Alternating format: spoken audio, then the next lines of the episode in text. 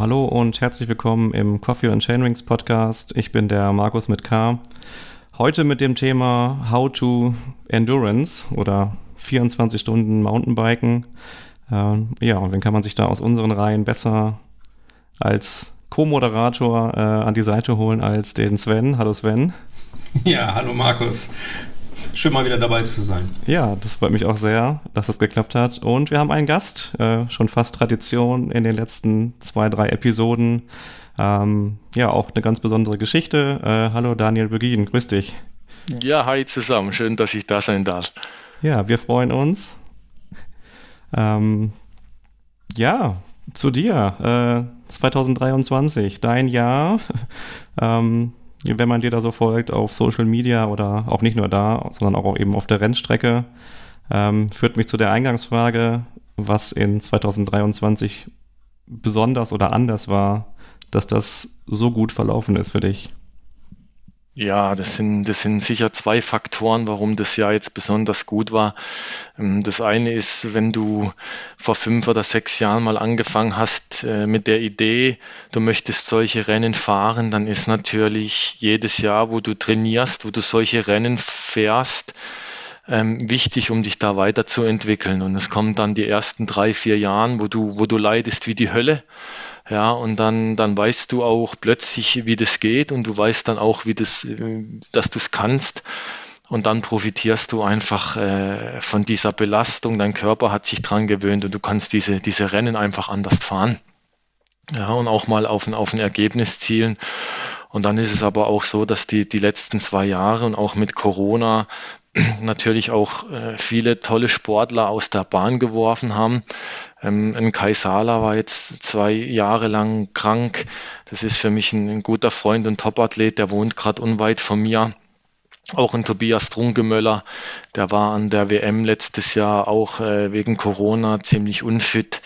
Wir haben auch einen, einen, einen Herrn Weber, der, der von diesen 24-Stunden-Geschichten mehr auf die Straße gewechselt ist. Dasselbe gilt für, für den Jochen Böhringer, der diese Bikepacking-Adventure-Rennen fährt.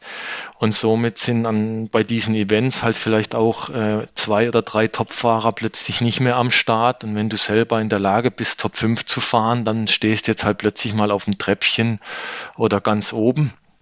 Und ähm, ich muss auch sagen, dass da die, die Weltmeisterschaft in Finale Ligure, vor der ich richtig Schiss hatte, weil ich bin da mal im Viererteam gestartet und wir haben eigentlich äh, vier Runden gelangt, um mich da komplett hinzurichten. Und als ich da dann äh, bester deutscher Fahrer war äh, letztes Jahr, da kommt auch ein gewisses Vertrauen und mit dem Vertrauen kommt dann auch die Ruhe in, äh, zu dir und, und das sorgt dann dafür, dass du plötzlich äh, gelassener in die Rennen gehst, mental stärker und vielleicht auch physisch stärker und dann kommen halt einmal solche Ergebnisse zustande. Ja, sehr schön. Also soll die Leistung auf jeden Fall absolut nicht schmälern, dass andere vielleicht zurücktreten mussten, aber ähm, ja, wie du gerade sagst, ne, man muss einfach mal das einfach mal machen, würde ich sagen, und den, den Schmerz aushalten und dann spült es einen, glaube ich, automatisch in andere, in andere Regionen. Ich finde aber, das ist auch ein Faktor unabhängig von Corona irgendwo. Ähm, mit den Leuten, die du auf den anderen Rennen triffst, weil das, was wir da machen, das kannst du nicht fünf oder zehn Mal im, im, im Jahr machen. Also viele Marathonfahrer, die melden sich jedes Wochenende zu irgendeinem Rennen an. Ähm, bei den 24-Stunden-Rennen ist es ja dann doch oft so, dass du deinen, deinen Kalender zückst und guckst, welche Rennen kann ich überhaupt fahren, dass die weit genug auseinander liegen. Und deshalb hast du automatisch, dass halt ähm, bei den Events nicht immer alle Top-Fahrer anwesend sind. Ne? Ja, das ist richtig. Man muss auch sagen, der, äh, ich habe mich da am Anfang, als ich da Neuling war, äh, gerade mit dem Herr Weber auch unterhalten. Und aber damals hat man auch gesagt, Daniel, äh, wenn du schaffst, mal durchzufahren, so ein Rennen, bist du automatisch auf dem Podium. Ja, das ist aber eine Sache, wo ich sage, das war vor fünf Jahren so. Das ist heute nicht mehr so. Heute, heute schaffen es die Top Ten in diesen Rennen wirklich durchzufahren. Und da rede ich dann von 23 Stunden Bewegungszeit bei einem 24 Stunden Rennen. Ja, der Rest geht halt drauf für, für Akkuwechsel oder mal Kleidung anlegen. Und äh, da geht es jetzt wirklich darum, was du für Rundenzeiten fährst im, im Schnitt auf die 24 Stunden. Das heißt, klar, dein Rennergebnis ist immer abhängig von, von der Konkurrenz. Das ist in allen Disziplinen so, aber der Sport ist auch definitiv stärker geworden. Das, das, das habe ich da festgestellt, ja. Absolut, absolut. Also Distanzen, mit denen du früher locker aufs Treppchen gefahren bist, die reichen halt jetzt nur für die Top Ten, wie du es schon gerade gesagt hast. Ne? Also da ist der, der Level unwahrscheinlich gestiegen in den letzten Jahren.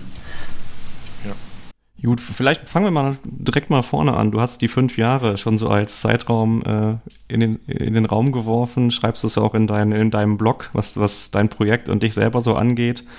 Ähm, ist ja ganz spannend, das so zu verfolgen. Ähm, ja, machst das ja auch nicht erst seit, seit gestern, sondern eben schon ja, fünf oder, oder mehr Jahre.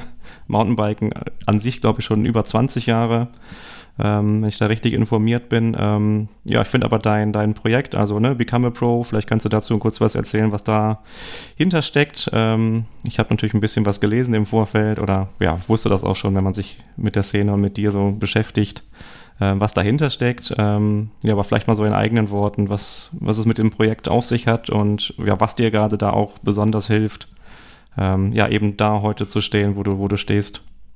Ja, also ich finde es schön. Man muss auch immer ein bisschen den, den Leuten äh, dazu was sagen, weil äh, Become a Pro hat, hat nicht darauf gezielt oder zielt gar nicht darauf, ähm, Profi zu werden, weil der Anfang war, war wie folgt. Ähm, ich war vor diesen besagten sechs Jahren eigentlich nicht in der Lage, länger als, als vier Stunden Rad zu fahren. Ja, es war so, ich war so der, der klassische Hobbysportler mit im, im April, wenn man, äh, wenn das Wetter schön wird, fängt man an, ein bisschen Rad zu fahren. Und dann gibt's halt hier im, im, im Juni oder Juli den Ultrabike in Kirchzarten, eine riesengroße Marathonveranstaltung. Und dann stehst du da in Topform da und schaffst gerade mal so die 80 Kilometer Strecke. Ja, und, und bis, bis danach äh, eine Woche lang Kaugummi.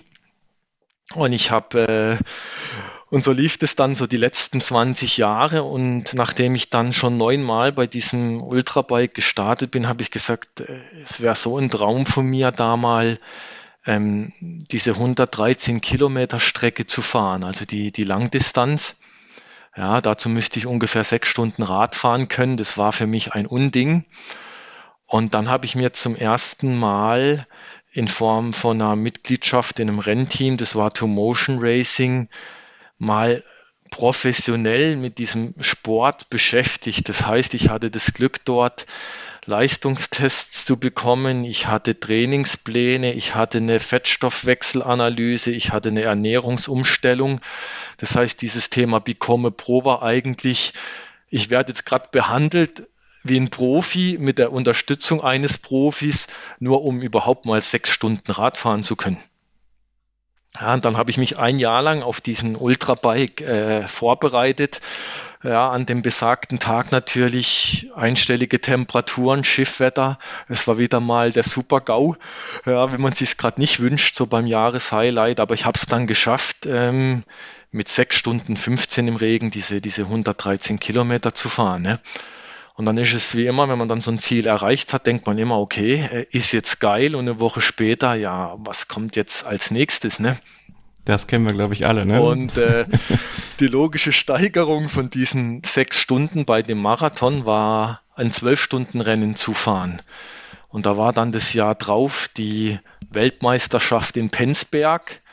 Und ich dachte, jetzt statt sechs probierst du halt mal zwölf. Und wenn es halt gerade eine WM ist, soll es mir auch recht sein. Dann nehmen wir die auch direkt mit. Ja. Sehr gut. Und dann, dann bin ich dahin, äh, so, so, so ganz, ach, das ist so die, die, diese, diese Leichtigkeit, so in Baggy Pants. Ich hatte da noch ein 29 Zoll Start, Stahl Hardtail, weil ich ein riesen Stahl-Fan war. Ich habe mir da wenig Gedanken drum gemacht. Ich bin dann auch ganz langsam gestartet und war, war dann nach sechs Stunden letzter in dem Rennen. Und ähm, nach zwölf Stunden war ich plötzlich Vierter in der Altersklasse und 13. Overall an der WM. Ne? Und da hat sich dann schon gezeigt, dass ich wohl relativ gut den Scheiß ertragen kann, weil ich war nie schnell. Ja, ich habe nur halt einfach nicht aufgehört damit. Ja. Und dann dachte ich so, ich, ich habe jetzt die Leidenschaft gefunden, ich konzentriere mich auf diese zwölf Stunden Rennen, das scheint irgendwie zu gehen. und musste dann feststellen, dass es davon vielleicht gerade mal zwei bis drei in ganz Deutschland gibt und die sind dann meistens noch am selben Wochenende oder innerhalb von drei Wochen. Und dann war das relativ doof, ne, weil äh, du konntest dann vielleicht ein Rennen fahren und dann musste ich schon den nächsten Schritt gehen im Folgejahr zu sagen, okay, aus den zwölf mache ich jetzt 24 Stunden. Und dann habe ich mich da versucht, hier im schweizerischen Schötz, das ist gerade 60 Kilometer von hier, mein erstes 24-Stunden-Rennen zu fahren. Und so ist es dann immer mehr geworden. Im Folgejahr mal zwei Rennen oder dann mal versucht, die Leistung vom Vorjahr einfach zu verbessern. Bei meinem ersten 24-Stunden-Rennen in Schötz waren es 400 Kilometer, ein Jahr später waren es 450 im selben Rennen. Ja, und so hat sich das immer und immer weiterentwickelt. Ne? Und dann habe ich mir halt irgendwann das Ziel gesetzt, da, das ist auch so das, was mich so ein bisschen hemmt, ähm, ich habe ja nie Bock, so ein Rennen zweimal zu fahren. Ja, weil ich denke schon, du musst ja schon nicht mehr alle Tassen im Schrank haben, wenn du 100 Runden oder 50 Runden oder 60 Runden ja, äh, bei so einem Rennen zurücklegst und dann kommst du ein Jahr später wieder, machst es nochmal. Ne? Deswegen war mein Ziel immer so, alle 24 Stunden Rennen abzuklappern, die es so gibt in Deutschland. Und äh, das ist mir dann binnen zwei, drei Jahren tatsächlich gelungen. Und ähm, dann war einfach das Highlight auch letztes Jahr dann äh, nach Finale zu gehen. Ja, aber jetzt bist du ja so langsam mit allen Events durch, oder? Was hast du noch auf der Liste? Weil den Punkt habe ich auch hier stehen, nach dem Motto, deine Aussage, ich fahre jedes Rennen nur einmal. Ich meine, du weißt, dass es so ein, zwei Rennen, Ausnahmen da bei dir gibt im, im, im Rennkalender, aber was hast du denn da noch für Events auf dem Schirm, wo du sagst, da will ich noch hin? Ähm, ja, ähm, ich, bin, ich bin das besagte Schötz mehrfach gefahren, einfach äh, am Anfang, um, um die Idee zu verfolgen, wie kann ich mich unter denselben Bedingungen weiterentwickeln. Also da ging es einfach darum, einen, einen Vorjahresvergleich zu machen. Ja, dann haben wir auch das besagte Problem, was du schon angeschrieben, äh, angesprochen hast, Sven, dass die Eventtermine unglücklich sind und wenn du im Mai eigentlich anfangen willst, dann musst du Alfsee öfters fahren ich wollte sagen, da ja. habe ich dich auch schon mindestens zweimal gesehen. Da war ich auch dann das zweite Mal, ja. Ich muss auch an der Stelle spoilermäßig sagen, ich werde auch ein drittes Mal kommen. Ja, ja weil, ich, weil ich Titelverteidiger bin durch den Sieg dieses Jahr. Ähm, ich bin aber tatsächlich durch das Einzige, was mir jetzt noch groß fehlen würde, wäre die Europameisterschaft. 24 Stunden. Wo haben wir die? Die, das steht noch nicht fest. Ja, die hatte ich mal im Kalender markiert letztes Jahr. Da war sie in Tschechien, da wäre es gut erreichbar gewesen. Jetzt war es dieses Jahr in Portugal. Das war mir dann zu viel äh, Roadtrip drumherum. Und jetzt hoffe ich, dass es dieses Jahr nochmal irgendwo, äh, ja, ich sag jetzt mal in der Nähe vielleicht Tschechien nochmal wird. Ich befürchte aber, es wird traditionell wieder Schottland oder sowas, weil die Events da immer durchwechseln. Aber ich bin auch äh, tatsächlich dabei, mir jetzt so ein bisschen ähm, mit neuen Themen zu beschäftigen. Also ich, gerade vor diesem äh, Podcast habe ich mir wieder YouTube-Videos angeguckt von Badlands und vom Tracker. Ja, das heißt, ich, ich habe jetzt wahrscheinlich so ein Jahr der Konsolidierung ich habe dann auch überlegt, ob ich aus diesem äh, Blog, den ich schreibe, über diese Entwicklung zum 24-Stunden-Sportler, ob daraus jetzt der nächste Schritt wäre, dass ich einen YouTube-Channel mache und quasi diese ganzen Adventure Gravel Races mal filmen. Also ich bin, ich versuche mich da auch immer im Sport weiterzuentwickeln, neu zu erfinden.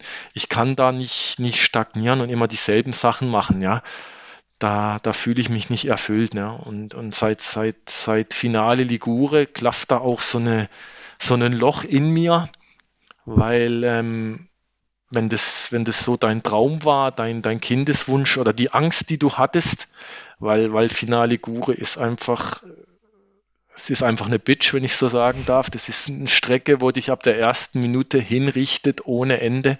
Ja, da musst du dir wieder was Neues suchen, ja. Entschuldige, wenn ich da einhake, ähm, weil du es jetzt schon zum zweiten Mal sagst, dass das Finale so hart ist. Also ich kenne das Rennen halt auch bis jetzt nur aus Beschreibungen und in erster Linie wird dort immer die wahnsinnig geniale Stimmung an der Strecke beschrieben und dass man ja. da unbedingt mal hin muss, Landschaft toll, da der Sonnenaufgang da ähm, mit Blick, glaube ich, aufs Meer dann, über die, die Küste da. Das ist das, was man immer hört. Aber dass das so extrem hart ist dort, ist mir jetzt noch nicht untergekommen. Ähm, was, was macht denn da die Strecke aus? Also bei, bei uns war es der Fall jetzt letztes Jahr. Finale Ligure ist eine, eine traillastige Strecke. Du hast null oder lass es 500 Meter sein Asphalt auf der Runde und ansonsten hast du Trails hoch wie runter, verwinkelt, um, um Bäume rum, Wurzelteppiche. Wenn du dir die Strecke dort anguckst, ähm, dann ist es eine Runde, wo du sagst, boah, die würde ich gerne jeden Abend nach Feierabend einmal fahren. 45 Minuten Vollgas und dann gibt's ein Bier. Ja. Und die wird schon nicht mehr geil nach der dritten Runde, weil in jeder Steigung, also so ging's mir, äh, musst du über die Schwelle gehen, weil es so steil ist. Ähm, ich hatte einen Berg drinne, ich glaube, ich bin 23 Runden gefahren, den bin ich im ganzen Rennen zweimal gefahren, der Rest bin ich gelaufen weil wenn ich da hochgefahren bin, dann musste ich jedes Mal über 400 Watt fahren und es hätte mich einfach fertig gemacht. Deswegen bin ich hochgelaufen. Ich konnte ihn dann zweimal fahren, als ich äh, und er war super technisch. Also viele können können ihn auch einfach nicht fahren, selbst wenn sie physisch in der Lage sind. Und dann hat es zu, zu das, die, die Problematik, wir sind um 11 Uhr gestartet und wir hatten, glaube ich, morgens um 11 schon 26 oder 27 Grad. Und dann hast du so ein verwinkeltes Stück durch den Wald, da hattest du Schatten. Ja, aber da ist die Luft gestanden und dann bist du irgendwann aus dem Waldstück raus an die Küste und da kam dir dann die pralle Sonne entgegen. Also es waren wirklich Leute dabei, äh, tolle Sportler, die sind dann nach drei Stunden raus, weil ihnen von der Hitze, äh, denen war übel, ja. Und auch ein Jochen Böhringer, der war ja damals lange vor mir in dem Rennen, der musste, musste, glaube ich, zwei Stunden vor Rennende an die Infusion und aus dem Rennen raus. Und nur deswegen bin ich in die Top Ten gekommen. Also es ist auch das einzige Rennen, wo ich tatsächlich regelmäßig Pause machen musste, weil ich den Lenker nicht mehr halten konnte durch das Bremsen in der Abfahrt. Okay. Ja. Und das, das in Summe ein Anspruch. Dieses Event ist toll, die Stimmung ist toll, die Strecke ist so betrachtet für Mountainbiker super geil. Dann auch an der Küste lang der, der Meeresblick. Ja, auch das, das, das italienische Feeling, das ist super geil, aber sie, sie macht dich kaputt. Ja. Also vom technischen Anspruch her deutlich mehr, als man auch von, ich sag mal, den üblichen 24-Stunden-Rennen gewohnt ist. Da gibt es ja auch eine relativ große Spannweite, aber machen wir uns nichts vor, die meisten 24-Stunden-Strecken sind jetzt nicht das, was sich so der klassische Mountainbiker draußen im Wald vorstellt. Das ist auch immer so ein Punkt, wo ich so ein bisschen zwiegespalten bin. Ne? Eigentlich ist Mountainbiken draußen in der Natur auch irgendwo Landschaftserlebnis und Fahrerlebnis. Ähm, auf der anderen Seite gibt es halt viele Mountainbike-Strecken bei den 24-Stunden-Rennen, die aus dem Blickwinkel betrachtet langweilig sind. Trotzdem hat das seinen Reiz, keine Frage, aber das ist immer so, so ein bisschen was, wo man vielleicht von anderen Mountainbike-Hörern immer angeschaut wird. Wie kannst du auf so einer langweiligen Strecke Spaß haben? Ja, aber ich, ich habe da auch immer ein Herz äh, oder ich denke daran, wie ich, wie ich am Anfang war. Du kannst, wenn du, wenn du jemanden sagst, ich versuche versuch mir jetzt in meinem ersten 24-Stunden-Rennen und derjenige geht nach Finale oder auch, auch das Heavy ist, ist super anspruchsvoll mit den Wurzelteppichen, der hat ja dann ein Erlebnis und er sagt, das mache ich nie wieder. Ja, ich finde schon, dass es auch, dass es auch einfache Strecken geben sollte, um einfach auch das, das Publikum und den, den, den, den Hobbysportler anzulocken, weil sonst musst du, kann, können da nur Top-Athleten überhaupt 24 Stunden fahren. Und es ist auch die Community, was ja so ein Rennen auszeichnet. Ne? Und äh, du kannst es dir da trotzdem richtig hart besorgen, weil du ja 24 Stunden durchfährst, auch, auch wenn die Strecke leicht ist. Aber ja, ein Mountainbike-Erlebnis, wenn du ein Mountainbike-Erlebnis haben willst, dann gehst du in die französischen Alpen oder in die Schweizer Alpen und fährst da eine schöne Tour, ja. 24-Stunden-Rennen sind jetzt nicht die Erfüllung äh, von einem, von einem Mountainbike-Erlebnis, was ich haben will.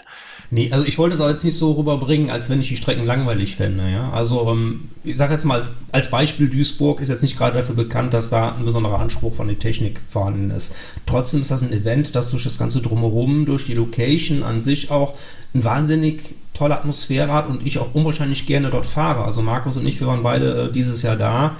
Ähm, ich weiß nicht, ich glaube, ich bin schon fünf oder sechs Mal gefahren in Duisburg. Ne? Ähm, das ist ein tolle, tolles Event, aber wie gesagt, von der Strecke her nicht das, was der klassische Mountainbiker sich wünscht. Ja, kann ich so bestätigen. Macht aber so einen besonderen Reiz eben, ne? dadurch, weiß nicht, gerade wenn man im 2er, 4er, 6er, 8er Team fährt, äh, dass man nur nachts durchs Fahrerlager schlendert oder auch am Tag vorher mit der Anreise und ja, das Drumherum macht es da einfach aus. Ja, und ich, ich finde es halt einfach auch klasse, wenn dann auch, auch Leute kommen oder, oder die Teams bilden, die sagen, wir fahren jetzt bis, bis Sonnenuntergang und dann haben wir den, den 10 kW Grasgrill dabei und dann äh, grillen wir Rinderhälften und am nächsten Morgen geht's weiter. Ja, ich finde diese, diese Summe aus ich habe ein tolles Event, wir haben diese, die, die, die Sportler, die die Sache vielleicht nicht ganz so ernst nehmen oder einfach eine gute Zeit mit ihren, ihren Leuten auf der Strecke haben wollen als Team. Und dann gibt's halt die ganz Gestörten, die halt 24 Stunden sich den Arschwund fahren wollen. Ich finde, diese, diese Mischung zeichnet diese Events in Summe aus. Ja. Ja. Da haben wir schon den Titel der Episode. Bin links nennen wir das, das Ding heute hier. genau, das hört man ja auch. Also die, die, die Spannweite zwischen Semi-Profi und, und Hobbysportler ist da echt, echt groß und ich glaube, das macht es besonders. Ja. Äh, noch eine kurze Frage, wenn ich kurz nochmal zurückgehen darf. Ähm, du hattest gesprochen von einer Unterstützung, von Ernährungsumstellung, von Leistungstests. Ja. Äh, To Motion ähm, ist mir da noch so ein Begriff? Vielleicht könntest, ist eine zweigeteilte Frage, vielleicht könntest du sie ähm, im Folgenden beantworten. Einmal, wie es die Zeit bei dir hergibt, das in dem Umfang so tun zu können und ja, wie die Unterstützung auch vielleicht extern ist. Ich weiß, dass du äh, ja Bekleidungssponsor, Radsponsor hast. Vielleicht kannst du uns das ja. beantworten und ja, wie du es eben schaffst, dann das alles zeitlich unterzubringen. Ja, also ich, äh, Two Motion ist ja ein großes Rennteam, ja, damals betreut von der Andrea Potratz. Jetzt, jetzt übernimmt es ein Kollege, der auch lange Teamfahrer war, der Christian Ludewig im, im kommenden Jahr. Und ähm, ich bin einfach damals, und, und das bin ich auch heute noch so ge, gepolt, ich, ich bin kein Modellathlet. Ne? Also ich habe gesagt, ich möchte viermal die Woche trainieren, im Idealfall sechs bis acht Stunden. Und dann muss muss das, was dann in, als Rennergebnis rauskommt, das muss, muss ich akzeptieren. Ja, das war, war mal die, die Intention. Natürlich Andrea, meine Trainerin, die mir Trainingspläne gemacht hat, die hat mir dann immer, immer heimlich so Sonderschichten untergejubelt. Das ist also dann nicht bei den sechs bis acht Stunden geblieben. Aber eklatant oder der, der größte Benefit war natürlich die Ernährungsumstellung weil äh, da ging es ja auch darum, wie viel Kalorien dein Körper aus Fett verbrennt und wie viel aus der Ernährung, die du zuführst. Und am Anfang war das so, als ich damit begonnen hatte, irgendwie bei, bei 230 Watt und einem 150er Puls habe ich schon gar kein Fett mehr verbrannt. Ne? Das heißt, ich hätte eigentlich äh, Badewanne voll mit Spätzle pro Stunde essen sollen, übertrieben ge gesagt, um den, den Kalorienverbrauch zu haben. Und ich habe dann äh, sechs Monate lang Ernährungsumstellung ge gehabt. Ne? Meine Frau und meine Kinder haben mich gehasst, weil äh, ohne Zucker, immer Hunger, kalt. Ne? Ich war also so, so richtige Diva und äh, wahrscheinlich hätte nicht mal ein Snickers gereicht, um mich da wieder in die Spur zu bringen. Ne? Aber heute ist es dann so, dass ich halt halt 700 Kalorien äh, durch Fett verbrenne und selbst wenn ich mit einem 170er Puls fahre, also auch weit über der Schwelle funktioniert die Fettverbrennung noch und das ist ja dann auch der, der Trick, warum du überhaupt durch, durch so ein 24-Stunden-Rennen kommst. Ne? Bei der, bei der WM habe ich 19.000 Kalorien verbrannt. Ne? Da hätte ich ja während dem Rennen 15 Pizza Margarita oder so essen sollen. Das, das geht ja nicht. Ne? Das war, war, war der zentrale Punkt. Ähm, Mittlerweile trainiere ich zwischen, zwischen sechs und zwölf Stunden die Woche, je nachdem, wo ich mich gerade in der Saison befinde. Die Trainingstage sind festgelegt mit Dienstag, Mittwoch, äh, Freitag, Mittag und Samstag. Das ist fürs Training geblockt. Das weiß meine Familie, die unterstützt mich da, die weiß das, die findet es auch geil. Die ist da auch stolz auf den Papa, der das macht.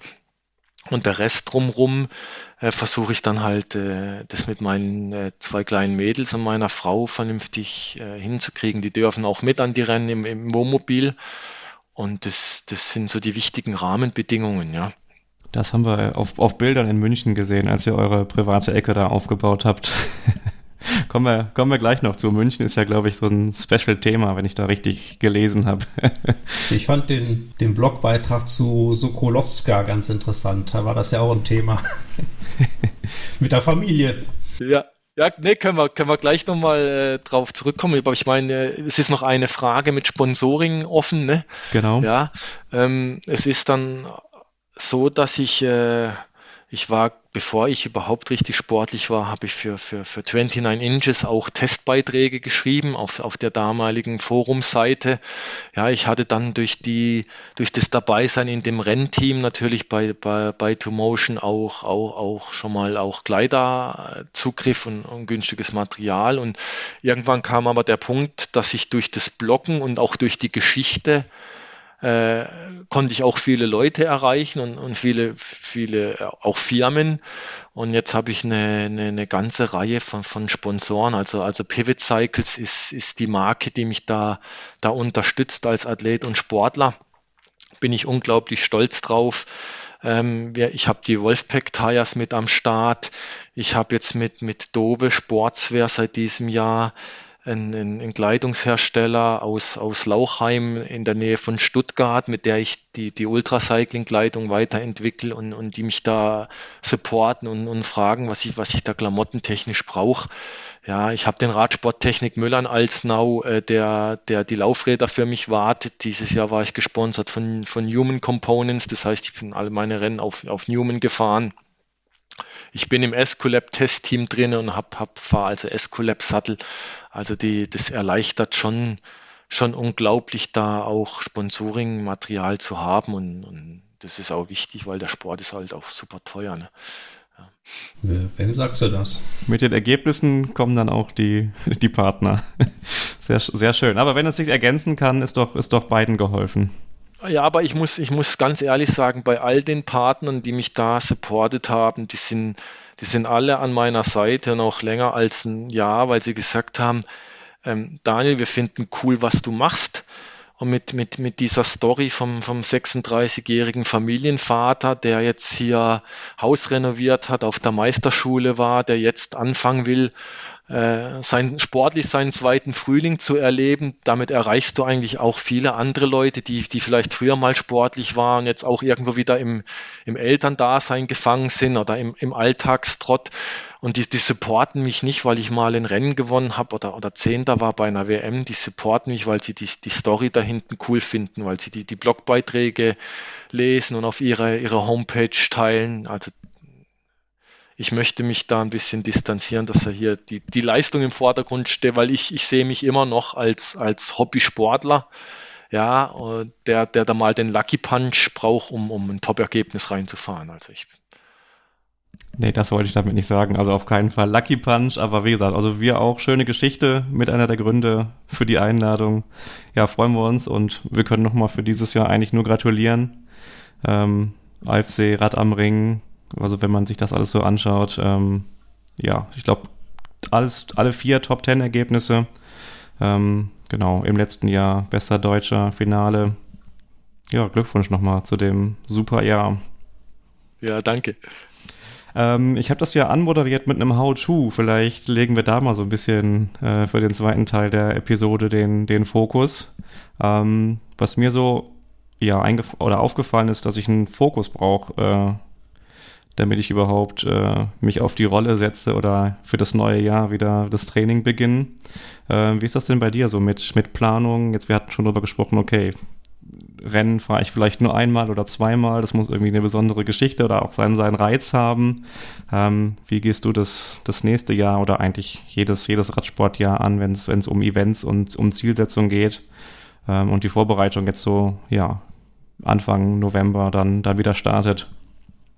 Ja, also äh, man, man, man hat ja seine, seine Trainingspläne aus dem Vorjahr oder aus einem, aus einem, auch aus dem Vorvorjahr, wo du einfach weißt, ab, ab November geht, geht für mich äh, die Saison los. Ja. Habe also vier Wochen Pause gemacht, das Rad gar nicht angerührt. Und dann spule ich, spule ich wieder meinen mein Plan runter mit, mit Indoor, mit Zwift, wenn es mal gut ist draußen, wobei ich äh, aktuell lieber drinnen fahre bei dem Wetter. Ne? Und die, die, die Saisonplanung, ja, du, du, du guckst halt immer, wann Termine sind. Ja, jetzt gerade, ich äh, weiß nicht, ob es auch nur so, so, so ein Empfinden ist, vielleicht kannst du Sven auch bestätigen, dass nächstes Jahr die Termine super unglücklich fallen. Also sind ganz viele 24-Stunden-Rennen, die sich irgendwie im, von Mitte Juni bis, bis Mitte Juli, Ende Juli komprimieren. Und wenn es nicht, nicht die Rennen sind, dann überlagern sich Ferienzeiten. Ja, ähm, was jetzt da ganz cool ist, ist, dass äh, das Rennen in München äh, im Olympiapark in den September rückt. Ja, das ist, äh, weil das Sven auch am Anfang gesagt hat, du bist ja gar nicht in der Lage zu sagen, ich fahre jedes Wochenende so ein so einen 24-Stunden-Rennen. Ja, also ähm, bei meinen ersten Rennen, da habe ich ungefähr sechs Wochen gebraucht, bis die, die Schwellungen und die Entzündungen im Körper weg waren nach so einem Rennen. Und dann hast du mal wieder überlegt, jetzt könntest du mal wieder aufs Rad und vielleicht nochmal ein Event fahren. Jetzt dieses Jahr habe ich vier Stück geschafft. Mir reichen mittlerweile drei Wochen Pause. Aber letzten Endes kommst du nicht um den Alfsee im Mai drumrum, wenn du, wenn du früh starten willst. Und dann kannst du dir noch eins von den besagten äh, Rennen im komprimierten Zeitraum raussuchen, Juni, Juli. Das wird vielleicht äh, Rad am Ring bei mir sein. Äh, oder, oder die EM, wenn das so passt. Und dann gibt es in München, gibt's München noch im September und, und Sokolowska und zwischendurch werde ich mal gucken, ob ich mal äh, Gravel-mäßig was mache weil äh, wenn ich mich da Richtung Badlands und Ultra Endurance oder Tracker weiterentwickeln muss, dann kann ich nicht nur mit meinem Gravelrad, mit, mit Roadlaufrädern hier durch die Gegend juckeln, da musste ich irgendwann mal anfangen zu graveln. Ne? Ja, muss, das, muss nicht, der Reifen auch mal Gravel-Untergrund gesehen ja, haben. Ja, dass ich nicht nachher, nachher wie der letzte Kacknoob bei so einem 380 Kilometer Gravelrennen dastehe, ja. Und ich weiß, wie sich mein Fahrrad fahren lässt. Ne? Da habe ich also noch viele Hausaufgaben zu, zu machen. Ja. Okay, sehr gut. Das heißt, du greifst einfach auf, auf, auf bekannte Pläne zurück, du kennst deinen Körper, weißt, ja, was du zum Wiederanlauf brauchst und dann nach einer Zielsetzung oder nach Rennkalender wird dann gezielt trainiert. Also was ich noch ähm, bemerkt habe bei mir, ähm, neben der, der körperlichen Erholung zwischen den Rennen, ist halt auch irgendwo eine Kopfsache. Also für mich ja. war so die Grenze, ähm, selbst wenn, die, wenn, die, wenn der Körper wieder fit war, dass aber, wenn ich mir zu viele Events vorgenommen habe, dass dann der, der Biss fehlt. Dass, dass, dass du vom Kopf her die mentale Kraft gar nicht hast. Das ist, finde ich, bei, bei der zweiten Rennhälfte ein unwahrscheinlich wichtigen Faktor. Ich sag mal, bei einem gewissen Trainingsstand kannst du immer fahren, auch wenn das Tempo vielleicht runtergeht. Ne? Also mal in so einem Notbetriebsmodus sage ich, kann ich immer noch die Beine kurbeln. Aber ähm, dafür muss der Kopf mitspielen. Der muss den Beinen sagen, hör mal, ihr seid zwar müde, ähm, wir nehmen vielleicht auch ein bisschen raus, aber ihr tretet jetzt bitte gefälligst weiter. Äh, der Hintern tut weh, mag sein, ist egal, du trittst weiter. Ja, ja. Die Schultern tun weh, Handgelenk tut weh, ist egal, du trittst weiter. Und ähm, wie gesagt, das ist nicht die körperliche Fitness, sondern einfach der, der Kopf, der stark sein muss und sagen muss, es geht hier irgendwie weiter. Ist jetzt egal, vor zwei Plätze zurückfallen oder was auch immer, aber wir bleiben am Rad. Und das ist das, was du ja auch sagtest. Ähm, wenn du nach vorne fahren willst, musst du die Standzeit reduzieren. Das Tempo ist eine Sache, aber das andere, der wesentliche Faktor ist die Standzeit. Ja, Sven, du hast, hast vollkommen recht und ich weiß auch gar nicht, ob ich es erzählen darf. Sonst killt mich nachher meine Frau, meine Kids. Wir waren ja gemeinsam in Sokolowska. Ja, wie du gesagt, äh, wie du vorher schon gesagt hattest, Sven, ein 24-Stunden-Rennen in Tschechien. Es war erstes September-Wochenende und wir sind eigentlich davor drei Wochen lang mit dem, mit dem Wohnmobil rumgetuckert und wir, ich kam quasi aus dem Urlaub raus. Ne? Ich war am Komasee schön baden, ich hatte das Rennradl dabei und bin dann mal den Stelvio hochgefahren. Ich hatte also puren Genuss, ja, das erste Mal nicht auf, auf Powermeter zu gucken und dann hier eine Pizza, ja, und dorthin. Und dann hat meine Frau gesagt, ah, jetzt gehen wir nochmal ans 24-Stunden-Rennen nach Sokolowska. Ne? Und bei mir war das dann tatsächlich so, ich war physisch echt fit und gut erholt, aber ich dachte, jetzt hast dich drei Wochen entspannt und jetzt musst du dich wieder jetzt aus dem Leben treten und dich wieder total kaputt machen am letzten Wochenende von deinem Urlaub. Ne? Und es war ja dann so, ich bin, war ja sogar recht gut in dem Rennen. Ich habe mich gut gefühlt, so gut wie noch nie dieses Jahr, bis auf die eine Geschichte mit den Radhandschuhen und den Gebüschen. Ich weiß nicht, ob wir die hier erläutern wollen. Kann man im, im Blogbeitrag äh, nachlesen, warum ich plötzlich ohne Handschuhe Rad fahre. Und ähm, es war dann aber so, dass meine, meine Akkus ausgefallen sind in dem Rennen. Also ich hatte dann nur noch ein Akku übrig. Und obwohl ich gut im Rennen war, ich lag auf dem, auf dem Podium, habe ich dann zu Mitternacht gedacht, bitte lass die anderen Akkus am Arsch sein. Bitte lass sie kaputt sein. Ich habe so keinen Bock, aber ich brauche jetzt einen Grund, warum ich hier aussteigen kann. Ja, ich lieg gut im Rennen, meine Kids betreuen mich, meine Frau ist da, die, die, die, die reißen sich den Arsch auf, aber bitte gib mir einen Grund zum Aussteigen. Ja. Und äh, glücklicherweise in dem Moment waren die Akkus kaputt. Ja. Und ich dachte, oh, wie schade, ich muss jetzt raus. Ne? Und dann bin ich halt mit Pamela, meiner Gattin, an die Bar und habe mir ein paar Schnaps reingepfiffen. Aber das ist die Geschichte, wo du sagst, wenn du dann mental, wenn du nicht mental bereit bist, äh, dein Körper übers Maximum zu bringen, dann, dann, dann funktionieren solche Rennen nicht. Da musst du einen Marathon fahren, da kannst du nochmal 20 Minuten auf die Zähne beißen und es ist rum. Aber 24 Stunden ohne Bock geht einfach nicht. Ja. Hardtail oder Fully oder Abhängig von der Strecke wahrscheinlich. Einfache Antwort, oder? Nein, gar nicht. Ja. Also wenn du, wenn du mich fragst, äh, ja, für mich ist eine einfache Antwort, äh, weil äh, wenn du sagst, how to 24 Stunden Rennen, rückblickend betrachtet, mein erstes Alfsee, ich hab, bin mit einem minimalistischen 8 Kilo Hardtail gefahren, mit einer Lauf-Carbonblattfedergabel, also ohne Dämpfung, äh, schmalen Reifen, leichten Carbon-Sattel. Und ich habe damals gedacht, ich bin der Mega-Fuchs, ja, weil wenn ich mit so einem Rad komme, was ultra schnell beim Kurzstreckenmarathon ist, dann wird sich dieser Vorteil ja über die 24 Stunden hochsummieren. Da kanntest ja. du die Strecke am Alfsee aber noch nicht ja. zu dem Zeitpunkt der Entscheidung, ja. oder? ja, und äh, dieser, dieser Highway to Hell, dieses, dieses flache Stück über diese Wiese mit den Schlaglöchern drin. Das war so ein Gemetzel, das war so scheiße. Ja, und wenn du dann im Wiegetritt dir da einen abhackst und die Leute kommen sitzend mit dem Fully an dir vorbei auf einer Strecke, die eigentlich null Trail hat, ja, dann musst du sagen, okay, ich habe komplett die falsche Wahl getroffen. Und ähm, das Bike, wo ich heute fahre, ist zwei Kilo schwerer wie das, was ich vor drei Jahren noch gefahren bin. Es ist jetzt ein Fully und ich bin jedes Rennen schneller gefahren. Ich habe einen ergonomischen S-Collapse-Sattel mit äh, auf, aufs Beckenbreite ausgemessen. Ich fahre Lenkergriffe im großen Durchmesser, weil die besser dämpfen. Ich fahre auch deutlich äh, schwerere Reifen, um auch auf Wetterumschwünge gefasst zu sein im Rennen, weil eine Strecke verändert sich da, ja ähm, ein Reifen, der auch mehr Profil hat, um halt bei Müdigkeit auch ein bisschen mehr, mehr, mehr Sicherheit oder mehr Reserven zu haben. Ich fahre einen breiteren länger, ich fahre Innerbar Ends, um mal die Handposition zu wechseln. Also heute fahre ich quasi in, in, in rollendes Sofa, ja, und durch den Komfort äh, schaffe ich es, Körner zu sparen, die ich halt dann nach sechs, sieben, acht, neun, zehn Stunden einfach brauche. Das heißt, die Antwort für mich ist Fully. Ja, es ist einfach Fully und zwar eins mit einem guten Fahrwerk. Ja. Mhm. Da bist du, glaube ich, ähm, in derselben Richtung unterwegs wie der Thorsten Weber, ne? Der vertritt die Meinung ja, ja auch rigoros. Ja. Der fährt ja, ja nur der, viel.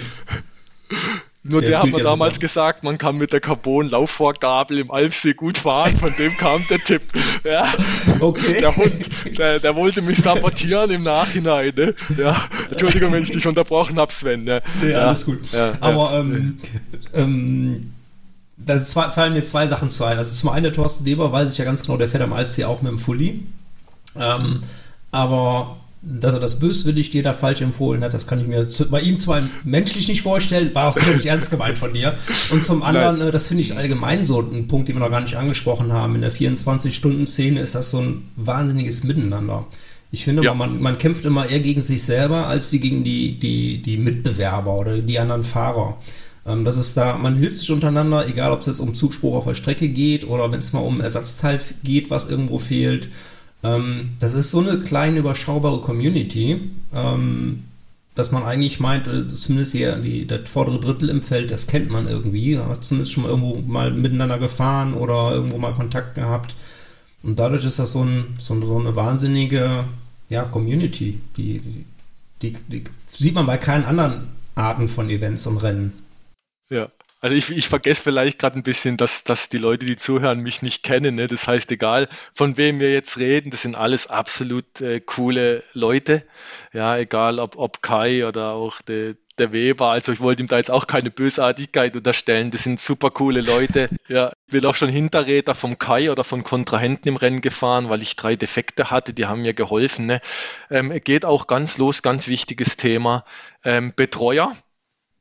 Ja, auch da auch da treffen wir uns äh, und meine Betreuer äh, betreuen meine Kontrahenten mit und umgekehrt.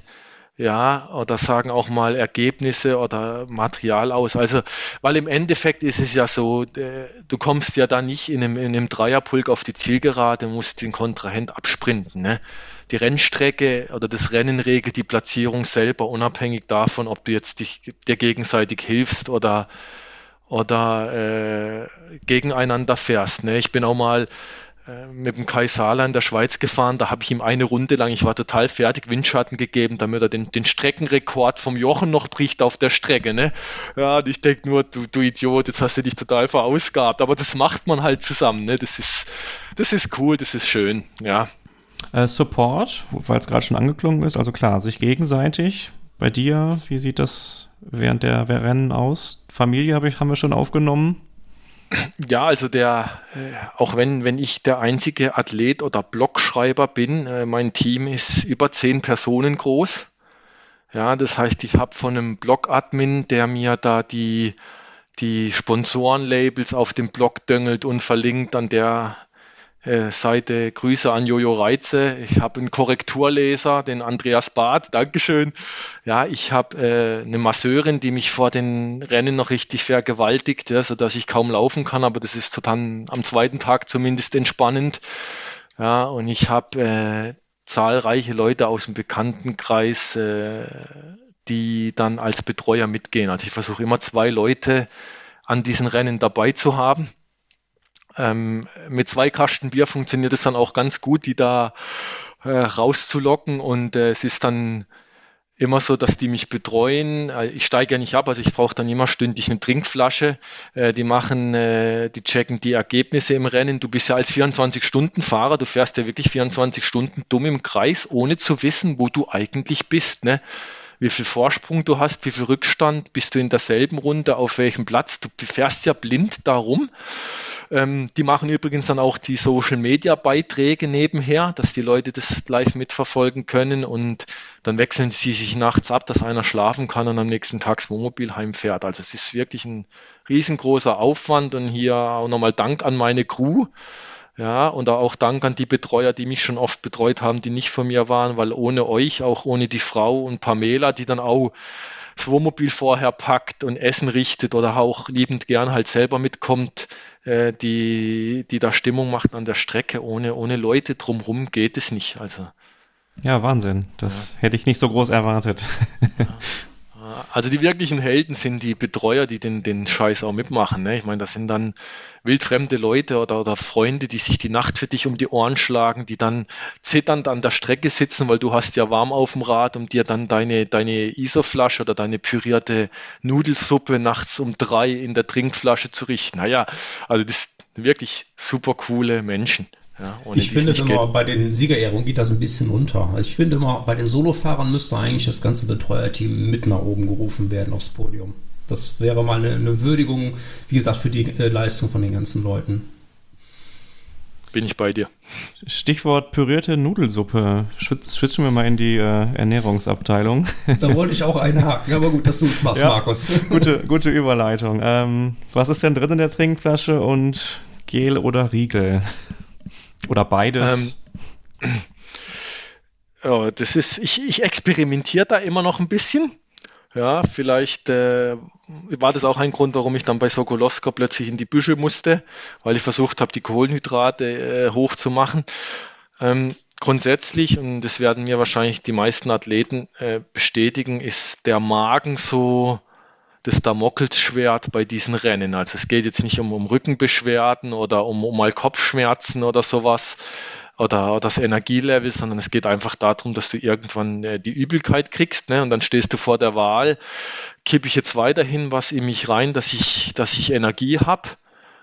Und dann muss ich für, äh, wird mir noch schlechter, ich muss mich übergeben, oder nehme ich irgendwann mal gar nichts zu mir und komme dann in, in den Hungerast rein. Ne? Und ich versuche tatsächlich primär ähm, übers ISO das zu regeln niedriger dosiert wie angegeben. Also ich habe auf, auf 600 Milliliter Wasser habe ich 300, 3, 3 Isolöffel Sponsor Sportfood drin. Das ist auch einer meiner Partner. Die geben aber un ungefähr 5 bis 6 an für die Menge. Das heißt, äh, ich versuche da schon den, den Magen durch das Trinken zu entlasten. Und dann versuche ich alle zwei Stunden, drei Stunden zunächst mal so ein, so Riegel zu essen. Und dann hast du aber so nach sechs, sieben, acht Stunden hast du keinen Bock mehr auf Süßkram. Ja, habe ich auch schon mal versucht mit Salzbrezel und Kartoffelchips, um dann so diesen, diesen Fettheißhunger so ein bisschen zu machen, aber bis du die, die, die Chips aus der Tüte gefingert hast, da, da kommt schon der nächste Trail, ja. Äh, die Betreuer haben da auch schon versucht, mir so ein Tütchen an Lenker zu, zu, zu hängen in München. Da habe ich dann bis zur Ziel geraten, sind die alle rausgehüpft. Da war ich dann, habe ich den, den, die Strecke geteert mit Kartoffelchips und äh, ich versuche dann da recht wenig zu mir zu nehmen. Wenn es gar nicht mehr geht, haue ich mir so ein Rettungsgel rein. Das versuche ich dann aber so nur in den letzten sechs Stunden irgendwie zu mir zu nehmen. Und ich habe dann auch schon mit einer pürierten Gemüsesuppe, mit einer aufgebohrten Trinkflasche des Nachts, damit du mal was Warmes im, im Bauch kriegst und einfach auch ein bisschen Fülle reinkriegst und auch mal von dem süßen Geschmack wegkommst. Ähm, Highlight bei mir immer, um die Sechs-Stunden-Marke zu erreichen. Nach sechs Stunden gibt es das erste Red Bull. Also ich hangel mich dann übers Belohnungssystem durch die Rennen durch. Ja, da gibt es mein Lieblingsriegel, da gibt es dann mein Lieblings-Red Bull. Ja, so ein bisschen, aber ich mache das so ein bisschen Freestyle-mäßig, muss ich sagen. Ja, aber diese Etappen kann ich bestätigen. Also auch bei mir, auch in Duisburg, auch da gab es auch äh, das Red Bull und um, um Mitternacht, glaube ich, die Spaghetti. Also ja, um, dass man sich da einfach Ziele setzt, um den Körper weiter zu schleppen. Also ist bei mir relativ ähnlich. Also wir benutzen ja auch Sponsor bei uns, viele im Team. Ähm, ich komme auch sehr gut mit, der, mit dem Trinken von denen klar. Mache eine ähnliche Mischung wie du, wobei das bei mir so ein bisschen ähm, von der Temperatur oder auch Tag-Nacht so ein bisschen variiert und schwankt. Weil wenn es kalt ist, tendiere ich dazu, zu wenig zu trinken. Und dann mache ich ja. mir halt eine etwas dickere Mischung, damit ich halt trotzdem die, die, die Kalorien bekomme. Ähm, bei den Gels ist es bei mir ganz anders. Also da hole ich mir unwahrscheinlich viele von rein. Also das ist dann bei mir fast die Hauptenergiequelle, die Gels. Ähm, kann aber bestätigen, dass du irgendwann denkst, oh, jetzt könnte es mal was anderes sein. Ähm, ich habe da ganz gute Erfahrungen mit Frisubin gemacht ähm, wenn du das mal ausprobieren willst. Ähm, das ist im Prinzip Flüssignahrung. Ähm, eigentlich, ich sage jetzt mal, im Altersheim eingesetzt für Leute, die keine feste Nahrung mehr zu sich nehmen können. Davon kann ich auch nicht viele zu mir nehmen, aber so mal, um einen anderen Geschmack im Mund zu haben. Und äh, wo du von salzig sprichst, ich ähm, mag Cashewnüsse sehr gerne. Oh, Weil ja. die sind handlicher wie, wie die Brezel, auch schneller gekaut und geschluckt. Ähm, und ja, Chips esse ich zwar in der Freizeit sehr gerne, aber beim Rennen kann ich mir das überhaupt nicht vorstellen. Aber wie gesagt, die Cashews, weißt du, da kannst du mal eben ein, zwei Hände voll dir in den Mund Das ist richtig, ja. ja. Theoretisch auch mit einem kleinen, also ich habe immer eine Oberrohrtasche, ähm, die ich theoretisch ans Rad machen kann. Nachts für die, für die Akkus und, und, und den Kram habe ich die und da kannst du auch mal so ein Tütchen reinstecken, wo du dann unterwegs eben so ein paar Nüsse rausfuttern kannst. Ähm, da habe ich ganz gute Erfahrungen mitgemacht. Weil Salz ist irgendwas, irgendwann, du willst es wegen dem Geschmack, weil du was anderes haben willst wie was Süßes. Und äh, wie gesagt, ähm, einfach Salzfette da drin, für dich sehr, sehr angenehm dann zu essen. Ja, ich habe das am Anfang mit dem Produkt von, von Ensure probiert, ja, als Flüssignahrung. Da schwört ja der de, de Strasser drauf. Ja, aber das, das sind alles gleich, das sind ja so, so, so milchartige Getränke, so Kaba-mäßig in unterschiedlichen Geschmäckern und die vertrage ich nicht. Da kriege ich so ein Völlegefühl davon. Ja, das, das habe ich am Anfang probiert, weil du hast dann immer 300 Kalorien in so einem Drink. Ja, das hat einfach bei mir jetzt nicht funktioniert. Andere schwören drauf. Bei mir war es jetzt nicht, nicht so gut, aber es wäre eine gute Energiequelle, definitiv, ja. Ja, da hat jeder so seine eigenen kleinen ja. Rezepte, mit denen ihr einfach gut klarkommt. Ja. Bei meinen ersten Rennen hatte ich noch, noch gebackene Waffeln dabei, geschmiert mit Marmelade in Alufolie, die man mir dann da gegeben hat. Also es ist auch immer noch, noch experimentieren und auch, es gibt dann auch mal, manchmal hast halt einfach auch einen empfindlicheren Magen und, und manchmal nicht, je nachdem auch, wie, wie intensiv das Rennen war. Es ist, das ist ja gerade das Tolle an diesen Rennen, sie sind ja nicht berechenbar. Ja, und das sorgt dafür, dass eigentlich nicht immer das Ergebnis zustande kommt nach Leistungsstärke, sondern wer halt an dem Tag gerade die wenigen Probleme hatte. Ja, und in dem Moment, wo die Rennen unberechenbarer werden, hast du natürlich als Nicht-Top-Fahrer auch mal die Chance, wieder weiter vorzukommen. Ne? Wenn man sich denn darauf einlässt, ne? Das vielleicht noch ab, ab, ja. abschließend zur Motivation. Das ist ja auch so ein bisschen unser Ziel heute, dass wir da mehrere für den ja, Ausdauerbereich fürs 24 Stunden Mountainbiken begeistern. Ähm, was würdest du denen denn entgegnen? Versucht es einfach, ihr könnt mehr als ihr glaubt, oder? Es ist ein interessantes Thema und die, äh, ich habe auch überlegt, ob ich einen Blogbeitrag drüber schreibe, weil äh, ist, ist mir dieses Jahr extrem viel aufgefallen, weil die Leute haben mich angesprochen auf den Events. Wahrscheinlich war das so, so, ähnlich wie ihr, dass man, dass man aufmerksam wurde. Und ganz viele Fahrer kommen da aus dem, aus dem Teambereich. Ne? Das heißt, die, die kennen 24-Stunden-Rennen, die sind es dann mal als Achter-Team gefahren, dann als Vierer-Team. Also der, der, der klassische Werdegang, wie, wie ich mal in so einem Team-Event, dann vielleicht auch als Zweier-Team. Und jetzt stehen die da und sagen, und du fährst es alleine. Ich würde das so gern machen, aber ich traue es mich nicht. Ne? Und dann denke ich, hey, du bist, bist ein toller Sportler, aber du gehst mit dem völlig falschen Mindset jetzt da dran. Ja, während du ja in, de, in dem Team sagst, ich muss mit meinem äh, Teammitglied mithalten, ich will die Rundenzeit nicht runterfallen lassen, ich will hier Rennen fahren, fängst du an, dir vorzustellen, dass du genauso dann auch das 24-Stunden-Rennen fahren musst. Ja, und das ist der völlig falsche Ansatz. Ja, da, da, da, damit machst du dich kaputt. Ne? Du, du musst es so sehen, dass du sagst, ich gehe als Solofahrer an ein 24-Stunden-Rennen und der Veranstalter gibt mir 24 Stunden Zeit, um so viele Runden wie möglich zu, zu sammeln. Du darfst nicht mit der Erwartungshaltung dahin zu gehen, ich muss heute 24 Stunden Rad fahren. Weil wenn du das machst, das, das traue ich mir selber auch nicht zu. Also ich komme dann als von einer sechsstündigen Trainingseinheit, bin total fertig und denke, jetzt musst du das viermal fahren, das geht doch nicht, ne? Und dann, dann legst du dir als Anfänger eine Renntaktik bereit, wo du vielleicht sagst, ich fahre jetzt zwei Stunden oder zweieinhalb. Und dann mache ich mal eine halbe Stunde Pause, ich verpflege mich, ich esse was, ich nehme die Massagegun für meine Beine, ich, ich, ich schmiere mir neue Gesäßcreme auf den Hintern und dann fahre ich zweieinhalb Stunden weiter. Ich versuche diese 24 Stunden zu nutzen. Und in deinem nächsten Rennen nimmst du dir statt eine halbe Stunde Pausenzeit 15 Minuten und so tastest du dich an die Distanz ran. Aber du darfst nicht dahin gehen und sagen, ich bin im Achterteam Vollgas gefahren, im Vierer, im Zweier und jetzt muss ich genauso als Solofahrer an die Sache rangehen. Ne? Das heißt, traut euch das, macht euch einen Plan, ja, versucht einfach über 24 Stunden Runden zu sammeln und dann ist das, wie das Sven gesagt hat vorher, und dann beginnt im nächsten Rennen einfach die Standzeit zu reduzieren und so versucht ihr immer weiter vorzukommen. Und dann ist die Sache entspannt. Lassen wir unkommentiert so stehen. Ja, nee, wir haben da, es gibt da, es gibt da viele Fahrer, ne, die, die, die, die melden sich solo an und dann, dann fahren sie ihre sechs Stunden Rennen und, und kommen dann so aus ihrer Komfortzone raus, weil das der Trainingsbereich ist, wo sie sonst immer trainiert haben, ne.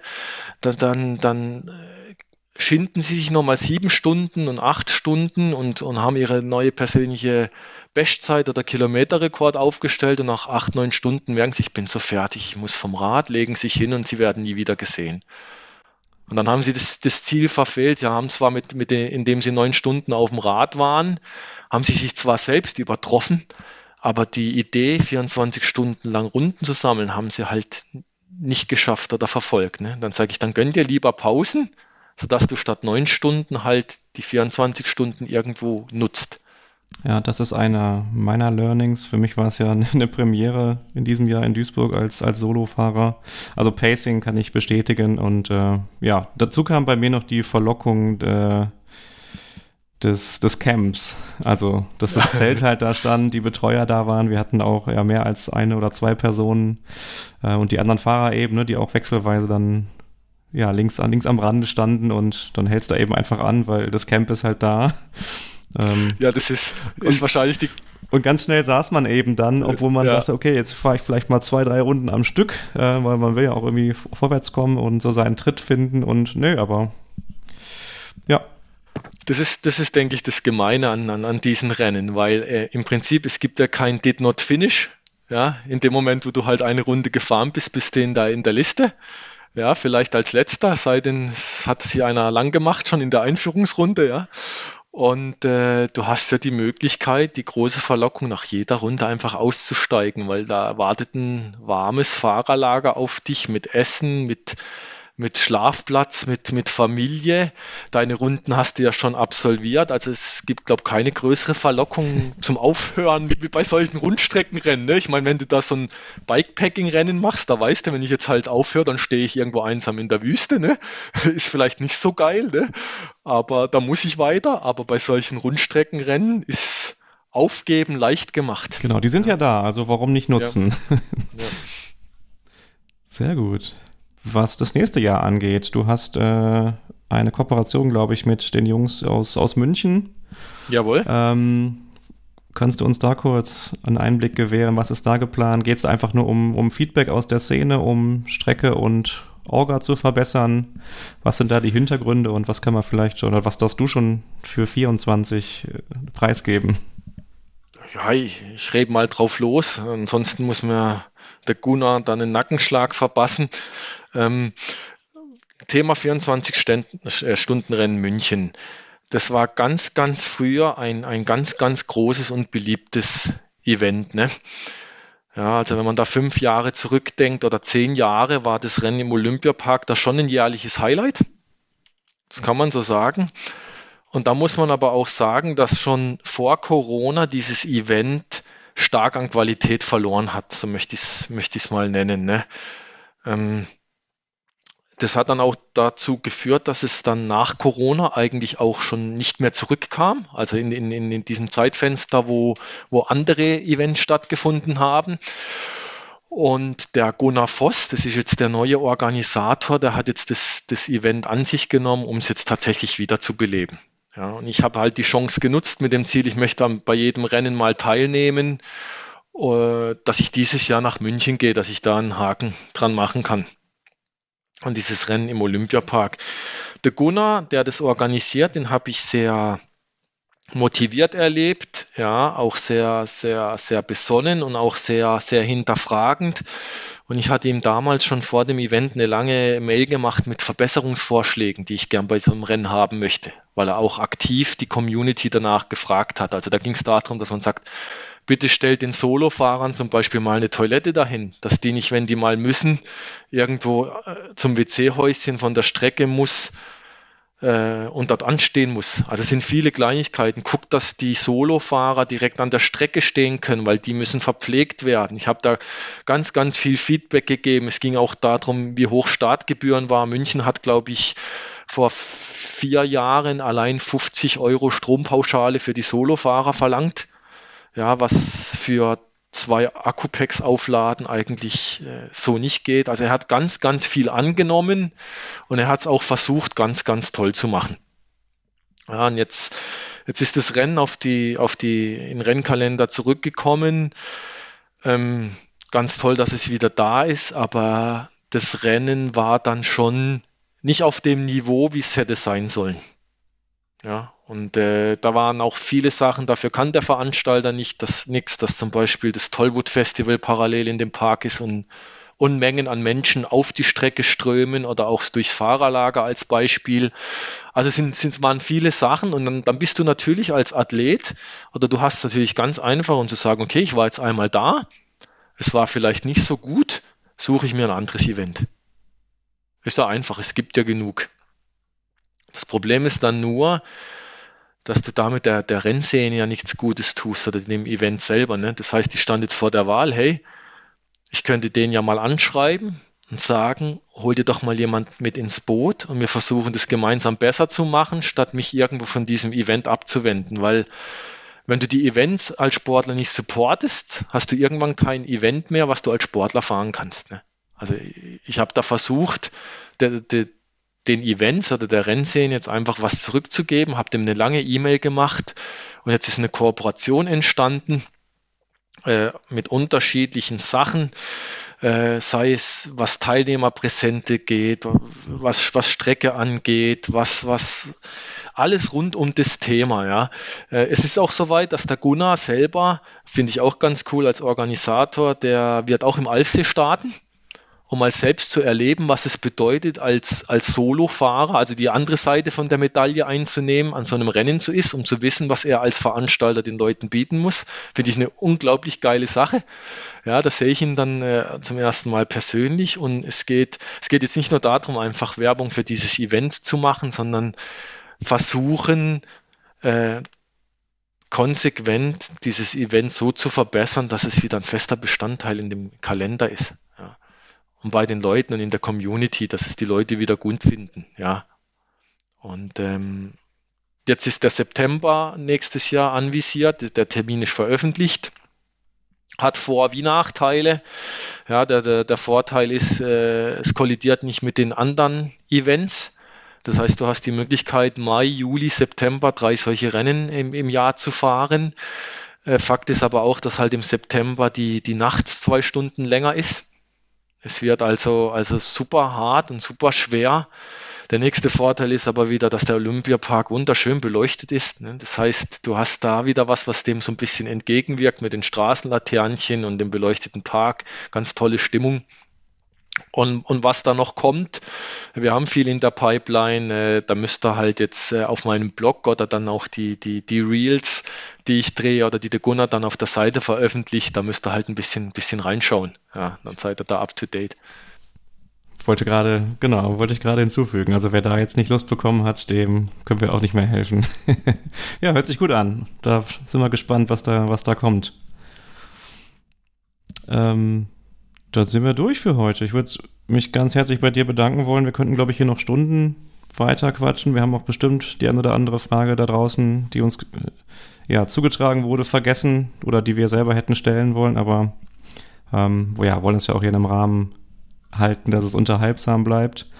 Äh, danke, Sven. Ja, mir Spaß gemacht. Danke, Daniel. Super tolle Geschichte. Wir werden äh, alles nochmal in den Show Notes zu dieser Episode auch verlinken ähm, deinen Blog, dein Insta-Profil. Ähm, ja, danke, dass du heute bei uns warst. Ja, oh, super, super, danke. Ich hoffe, ich habe hab nicht zu lang, zu lang geredet. Nein, Quatsch. Davon, davon, davon lebt der Podcast. Wenn der Gast viel Redezeit hat, ist das perfekt. Und dann, dann ist es ja aber so, ich, ich versuche immer authentisch und greifbar zu sein. Also egal, ob ihr noch irgendwas wissen wollt oder ob jetzt irgendein Zuhörer äh, sagt, hey, äh, da gibt es ein Thema, möchte ich mehr von wissen. Äh, meine E-Mail-Adresse ist auf dem Blog, äh, mein Insta-Profil. Ich bin, ich bin nahbar, also quatscht mich an auf den Events oder hier. Also wir sind da eine Community und wenn ihr Fragen habt, ich bin da. Ja, schönes Schlusswort und äh, persönlich natürlich auch äh, bei dem Rennen gerne den ein oder anderen Neuling gesehen, der sich da mal versuchen möchte. Gerne. Gut, dann machen wir einen Deckel drauf für heute. Ähm, ja, nochmal auch euch Zuhörern vielen Dank, dass ihr bis hierhin zugehört habt. Wir freuen uns da über Feedback, über Kommentare, gerne auch über Themenvorschläge ähm, für die nächsten Episoden. Und ja, vielen Dank und macht's gut. Bis zum nächsten Mal. Ciao, ciao. Ciao. ciao.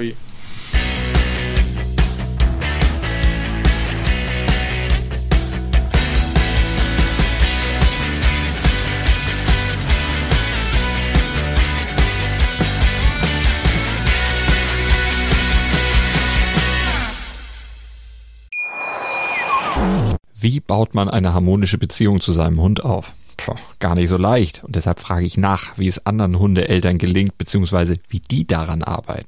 Bei Iswas Dog reden wir dann drüber. Alle 14 Tage neu mit mir, Malte Asmus und unserer Expertin für eine harmonische Mensch-Hund-Beziehung, Melanie Lippisch. Iswas Dog? Mit Malte Asmus. Überall, wo es Podcasts gibt.